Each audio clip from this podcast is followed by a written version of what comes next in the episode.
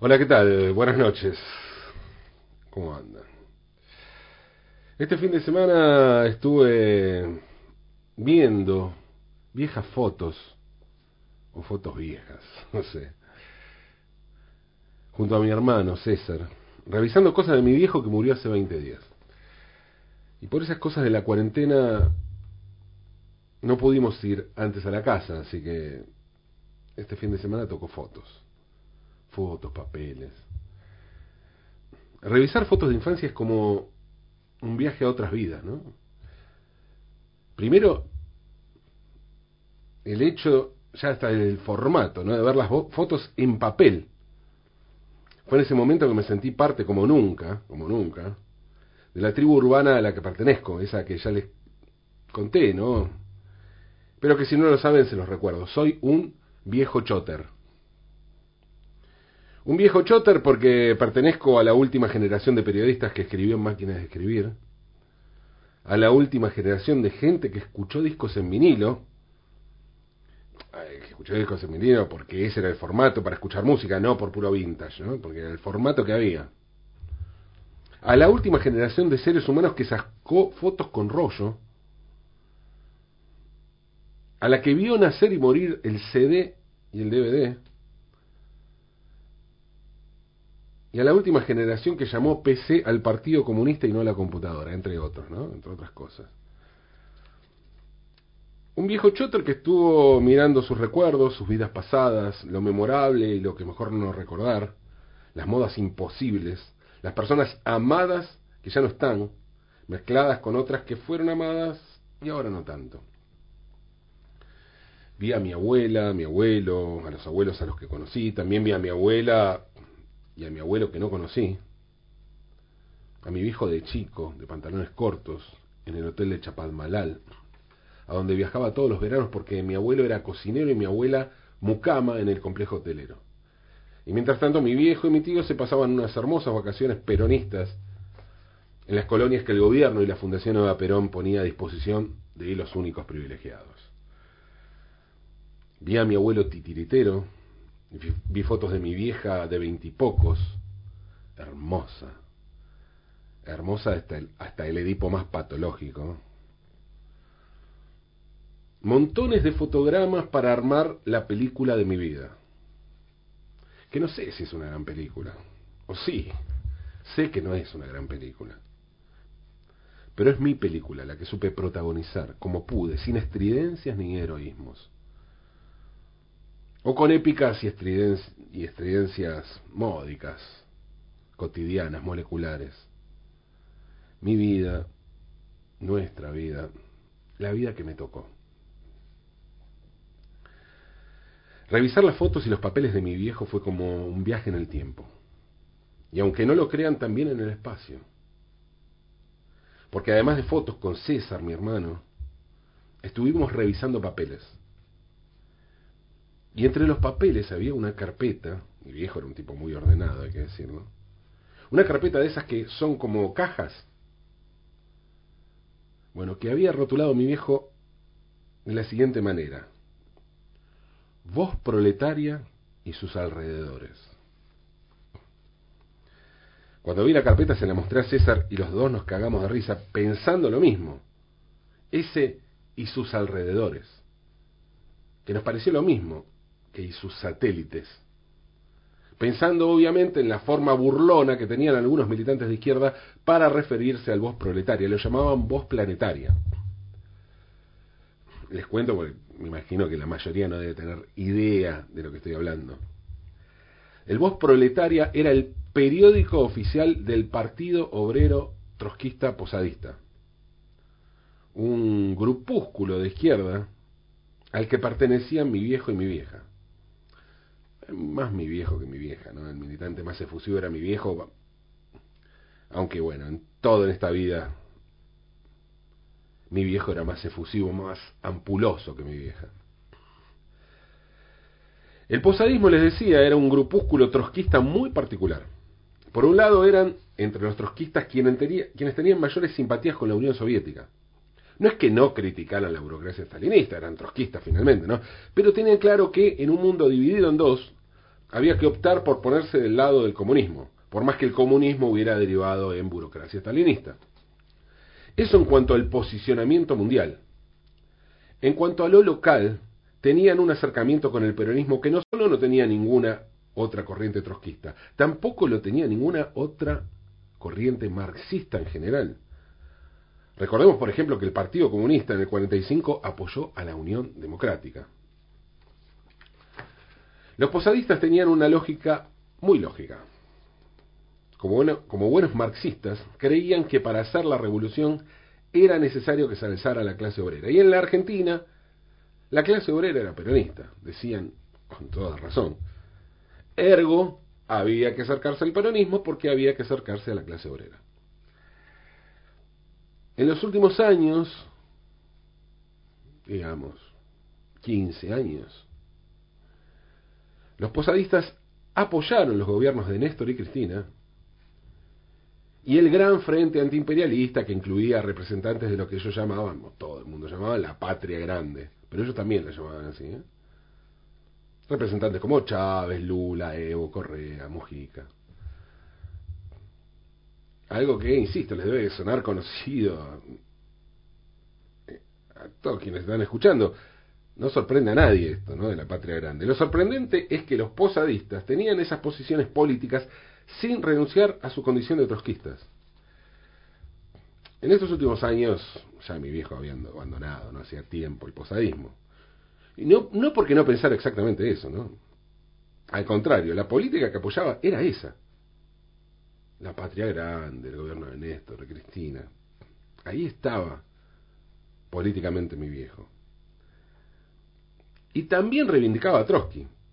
Pero lo que pasa es que había entendido que si estaba tan cerca del peronismo era porque era peronista. Mi viejo se había transformado en un trosco peronista, por decirlo de alguna manera, que militaba en el Instituto para la Producción Popular que dirige un tipo brillante, el ingeniero Enrique Mario Martínez, que fue director del INTI durante el gobierno de Néstor y, el primero de Cristina. De ese modo mi viejo regresó a las fuentes, a las patas en la fuente, cuando iba a la colonia de la Fundación Evita en Mar de Plata durante su infancia. Pero estaba hablando de voz proletaria o voz planetaria, como prefieran. Y estaba hablando del posadismo.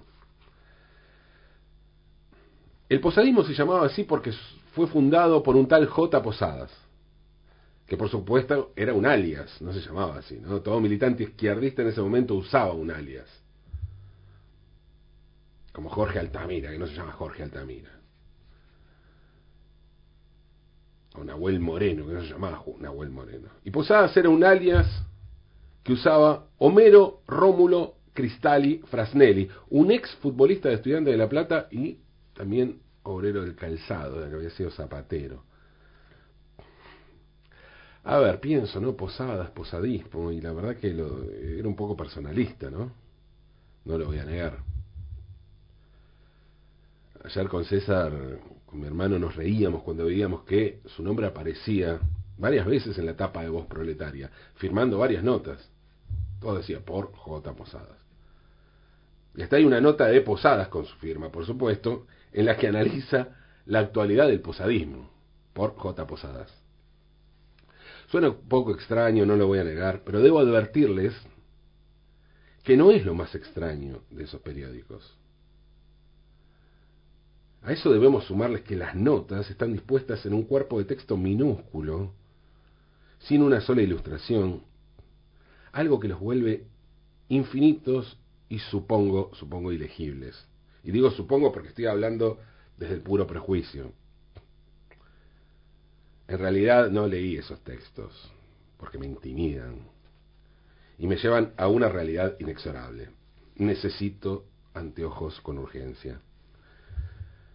Y eso que leo bastante bien otros textos, ¿eh? Digo, vengo zafando. A los 52 vengo zafando bastante bien. Pero el voz proletaria me supera. Posadas tenía además la pretensión universal de todo buen teórico marxista que quisiera crear una línea propia de pensamiento, una línea que llevara su nombre. Bueno, si hablamos de trotskismo es porque se sigue a Trotsky. Entonces escribía no solo sobre política, sino sobre todas las cosas de la vida, todas, ¿eh? En Voz Proletaria, por ejemplo, apareció un texto titulado La pietad de Miguel Ángel y la construcción del socialismo. Allí Posadas intentaba trazar un paralelismo entre el renacimiento italiano y la construcción del mundo socialista que yo tanto anhelaba cuando era chico. Otro texto se titulaba La mujer, el niño y el socialismo. Texto que dudo que pasara hoy por el filtro feminista ¿no? del siglo XXI, pero eso es algo que no pude chequear porque la letra es demasiado, demasiado chica.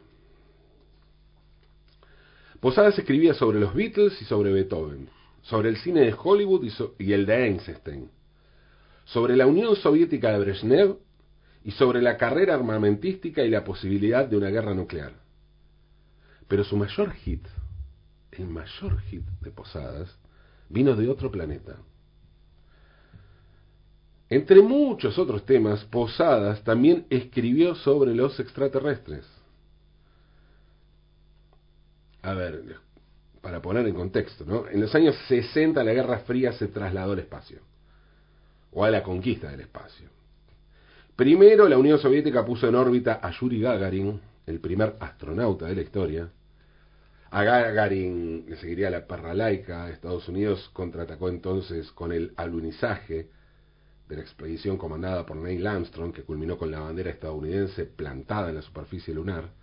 Mientras tanto, aquí en la Tierra comenzó a hablarse sobre la presencia de seres de otros planetas. El asunto derivó en una gran cantidad de series, películas, historietas y libros de ciencia ficción, pero además apareció gente con testimonios, bueno, o supuestos testimonios, sobre presencia extraterrestre. El tema llamó la atención de la opinión pública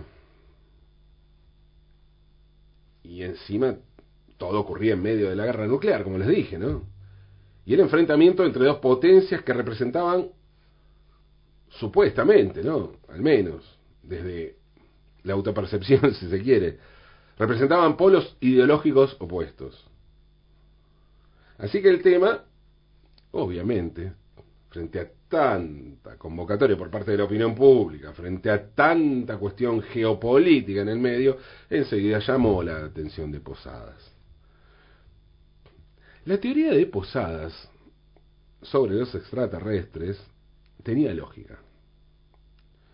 Y no es que quiera con esto defender lo indefendible porque el posadismo marcó mi infancia, ¿eh? No. Tenía lógica, digamos, dentro de una lógica. Una lógica discutible y hasta disparatada, si quieren, pero lógica al fin. Como todo marxista en el mundo, Posadas creía que el mundo marchaba hacia el comunismo, que ese era el destino inexorable de toda la humanidad y de toda civilización. Si había extraterrestres que llegaban a la Tierra era porque se trataba de una civilización más avanzada. Y si esos extraterrestres formaban parte de una civilización más avanzada, entonces eran comunistas. Es clarísimo, ¿no? Posadas no afirmaba que los extraterrestres existían. Lo que decía era que si existían y venían hacia la Tierra, no había que preocuparse, porque eran comunistas. Y si eran comunistas, nada malo podía pasarnos. Al contrario, seguramente querían ayudarnos. Después de todo eran comunistas, ¿cómo no nos iban a ayudar? Eran buenos. Obviamente que un dirigente político marxista se pusiera a escribir sobre estos asuntos generó burlas de todo tipo. Por suerte, para Posadas, le tocó vivir en un mundo en el que no existían los memes. Pero las burlas que recibió fueron más o menos como los memes, y tuvieron la misma lógica también que los memes. Fue así que el periódico Voz Planetaria fue rebautizado Voz Planetaria. Fue así también que surgieron cantitos de marchas, de esos que no se cantaban a viva voz, sino de entre casa y entre risas, como ese que decía, no son aviones ni luces de colores, son los trotskistas y sus platos voladores. Como les decía, el fin de semana me puse a ver fotos viejas, fotos en papel, fotos muchas en blanco y negro. El fin de semana me puse a recordar las fotos con mi viejo y entre otras cosas estuve mirando viejos ejemplares de ese periódico interplanetario de marxismo intergaláctico llamado Voz Proletaria. Sí, sí, lo hice el fin de semana. Justo el mismo fin de semana en el que se publicó la noticia de que el gobierno de Japón había alertado sobre un posible ataque extraterrestre y que a su vez esto había sido a 10 días de que la NASA liberara todas las imágenes de objetos voladores no identificados tomadas hasta el año 2015. Como si no bastara con el coronavirus, como si fuera poca cosa la pandemia. Ahora, parece que debemos preocuparnos también por la posibilidad de un ataque extraterrestre. Sí, la misma semana nos alertaron sobre el peligro comunista y el peligro extraterrestre.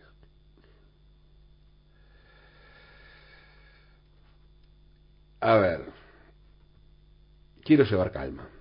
Me gustaría llevar calma traerles calma y decirles que no se preocupen. En serio, ¿eh? En serio, tranquilos. Los extraterrestres son gente buena. ¿Por qué? Porque son marxistas, porque son bolcheviques. Como decía Posadas en voz planetaria, digo, proletaria. Puede que los extraterrestres sean un poco exagerados, que a veces se pongan un poco intransigentes, pero bueno, ¿quién no, no? ¿Quién esté libre de trotskismo que tire la primera piedra o el primer pecahielo? Pero por favor, por favor les pido, calmémonos un poco. Que ya bastante tenemos con el coronavirus. En serio, no hay nada que temer entre los habitantes de otros planetas, de otros mundos. Se lo digo, se los digo, porque pasé el fin de semana viviendo en una galaxia lejana, en un planeta remoto llamado infancia. Desde esa tierra lejana de la niñez, nada es tan grave como parece. En serio se los digo. Calmémonos, que el enemigo no está en las galaxias, sino aquí, aquí en la Tierra. Calmémonos, aunque es de noche.